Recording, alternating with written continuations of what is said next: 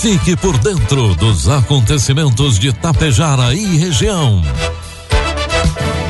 A partir de agora, Tapejara Notícias, primeira edição. Um trabalho da equipe de jornalismo da Rádio Tapejara.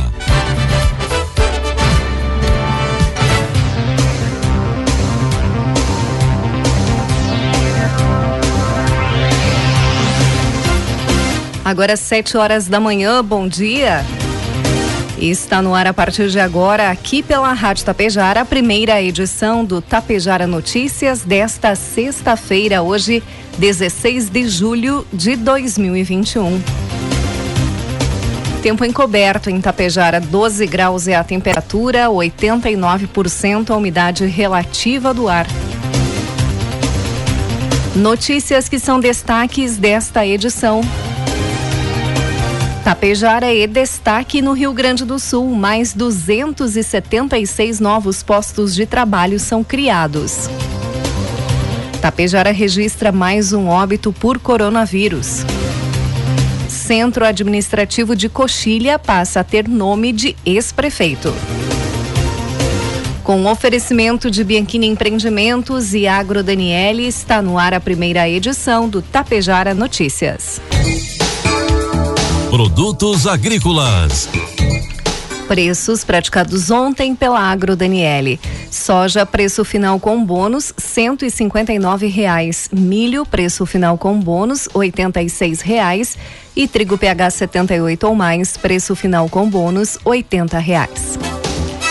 Da área total prevista para o plantio do trigo no Rio Grande do Sul nesta safra, que é de 1 milhão 120 mil hectares, 94% está plantada em desenvolvimento vegetativo. De acordo com o informativo conjuntural divulgado pela Emater ontem, nos últimos dias em que predominaram temperaturas amenas, dias ensolarados e sem chuva no estado, o plantio da cultura avançou apenas 3%, pois grande parte dos produtores aguarda melhores condições de umidade do solo.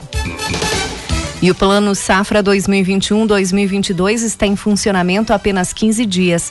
Mas, de acordo com o diretor de Crédito e Informação do Ministério da Agricultura, Wilson Vaz de Araújo, 10 bilhões de reais já foram contratados. Em audiência na Câmara dos Deputados, membros do governo ainda anunciaram que o crédito agrícola deve passar por melhorias nos próximos meses.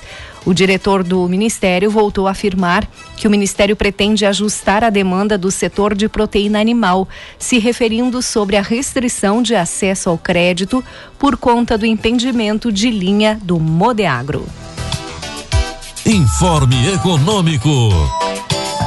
O dólar comercial inicia cotado hoje a cinco reais e onze centavos. Dólar turismo cinco e vinte e sete e o euro a seis reais e quatro centavos. A Caixa Econômica Federal libera hoje, sexta-feira, os saques e transferências da terceira parcela do auxílio emergencial aos beneficiários que não fazem parte do Bolsa Família e são nascidos em novembro, que receberam a parcela em poupança social digital no dia 30 de junho.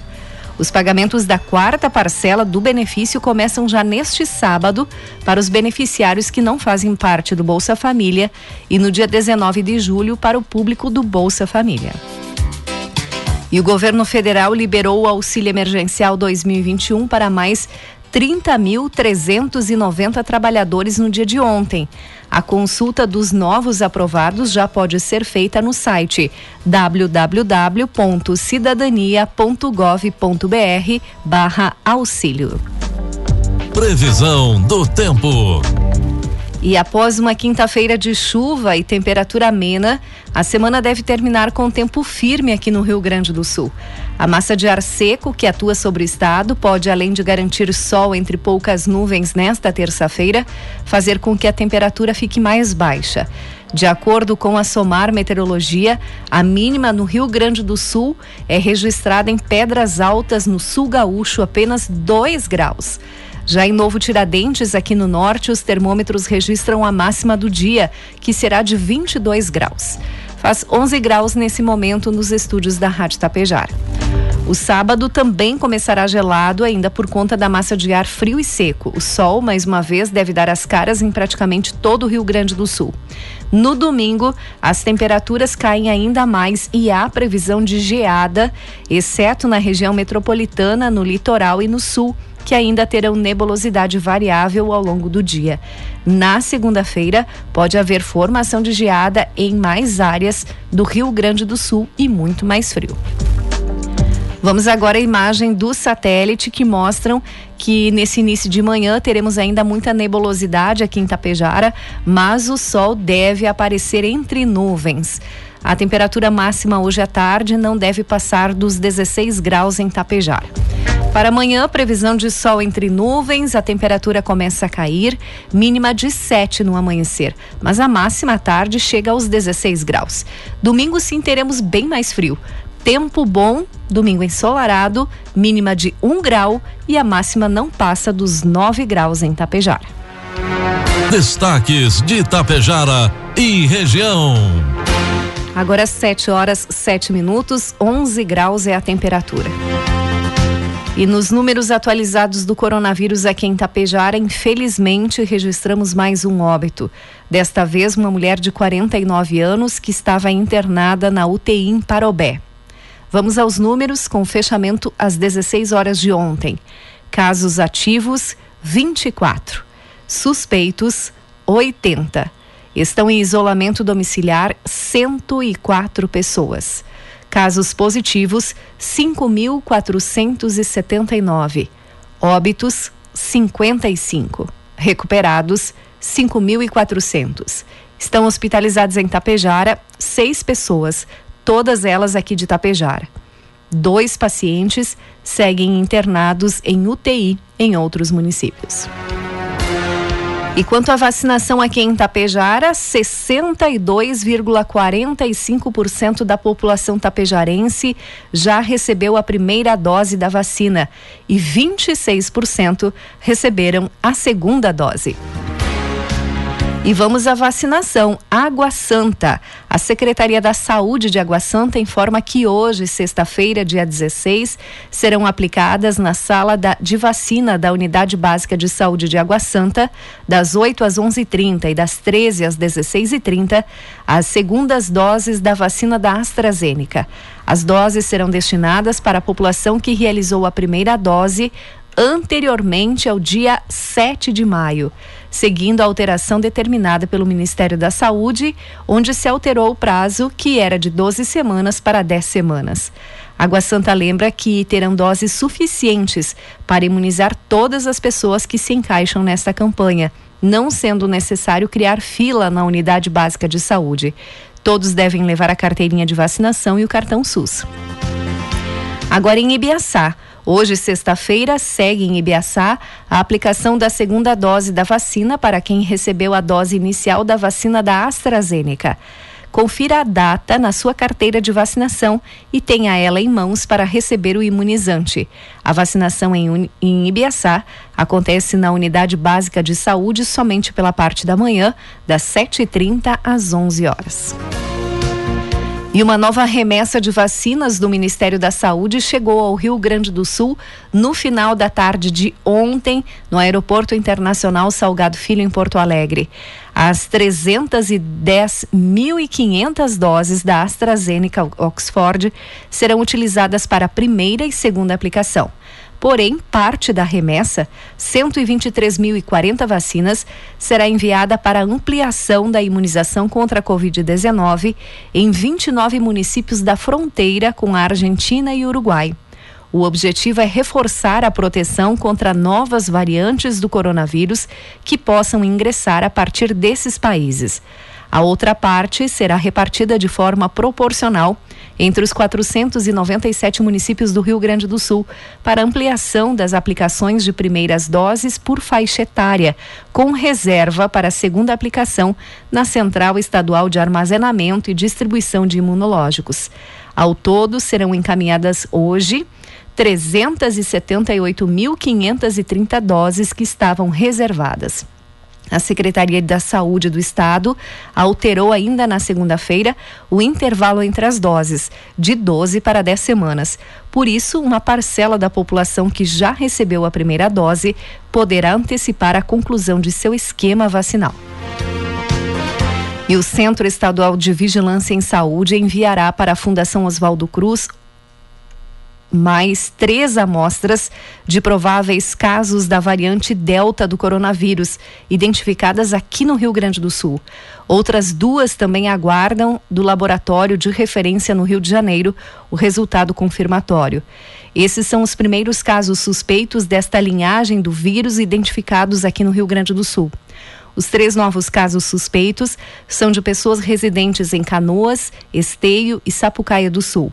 A Vigilância Epidemiológica do Estado está desde a noite de quarta-feira em contato com os municípios para levantamento de informações sobre os pacientes, incluindo histórico de viagens, contatos anteriores em casos confirmados e se outras pessoas próximas também estão sintomáticas. Os outros dois casos que também aguardam a confirmação são de pessoas em Gramado e Santana do Livramento. Todos os cinco estão com sintomas gripais leves, em isolamento domiciliar e sem necessidade de internação hospitalar. 7 horas 12 minutos. Dados do Cadastro Geral de Empregados e Desempregados de Itapejara informam que até o mês de maio deste ano foram criados 276 novos postos de trabalho aqui em Itapejara.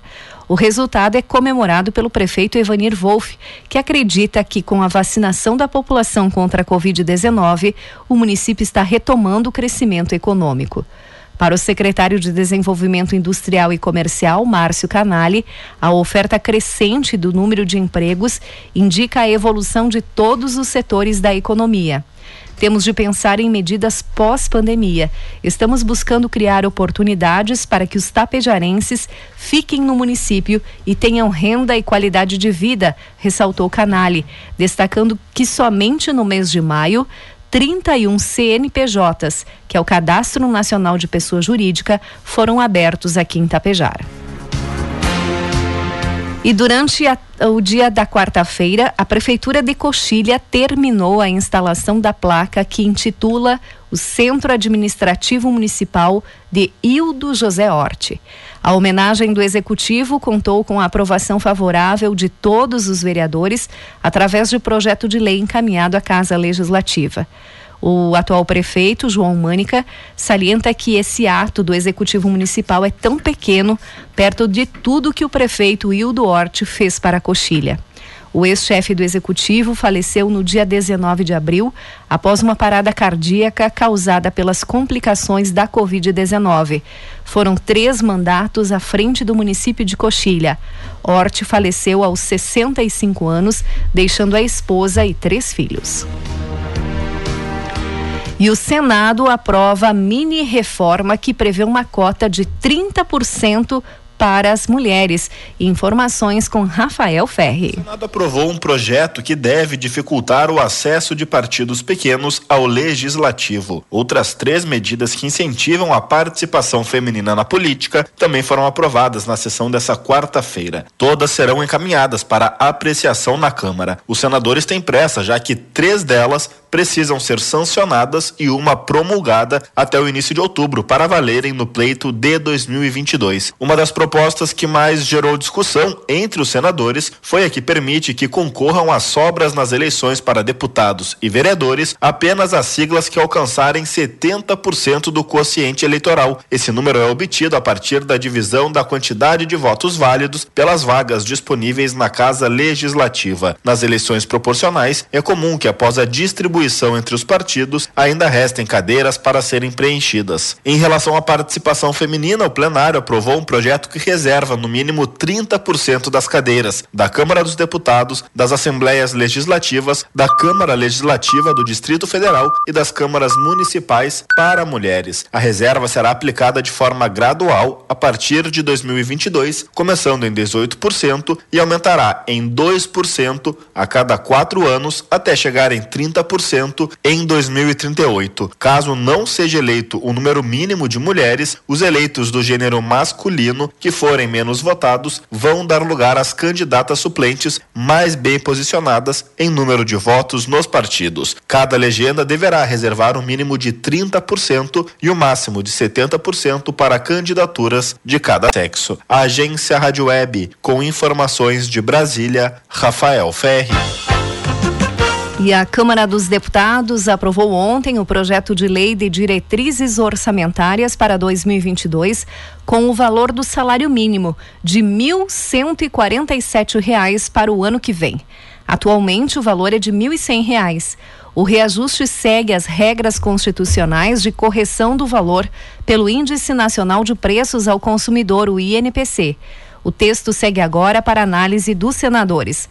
Além do salário mínimo, o relator do deputa o deputado Juscelino Filho manteve as estimativas do governo para a economia do ano que vem, que é uma inflação de 3,5%, crescimento do PIB de 2,5% e taxa básica de juros média de 4,7%. No entanto, o relator afirmou considerar os parâmetros macroeconômicos conservadores diante da expectativa de reaquecimento da economia. E o projeto de lei do governo estadual que prevê reposição de 2,73% para o salário mínimo regional chegou ontem à Assembleia Legislativa. O índice sugerido é cinco vezes menor que o solicitado pelas centrais sindicais, que é de 13,79%. O texto estabelece R$ 1.270,92 como valor da menor faixa. Já o maior sobe para R$ 1.610,61. De acordo com o Palácio Piratini, o percentual equivale a 50% da variação do INPC de 2020. O pagamento da diferença deve ser retroativo a 1 de fevereiro deste ano. Agora 7 horas 17 minutos e meio, 11 graus é a temperatura. Encerramos por aqui a primeira edição do Tapejara Notícias. Outras informações durante a programação da Rádio Tapejara. Às 12h30 tem a segunda edição. A todos um bom dia e uma ótima sexta-feira.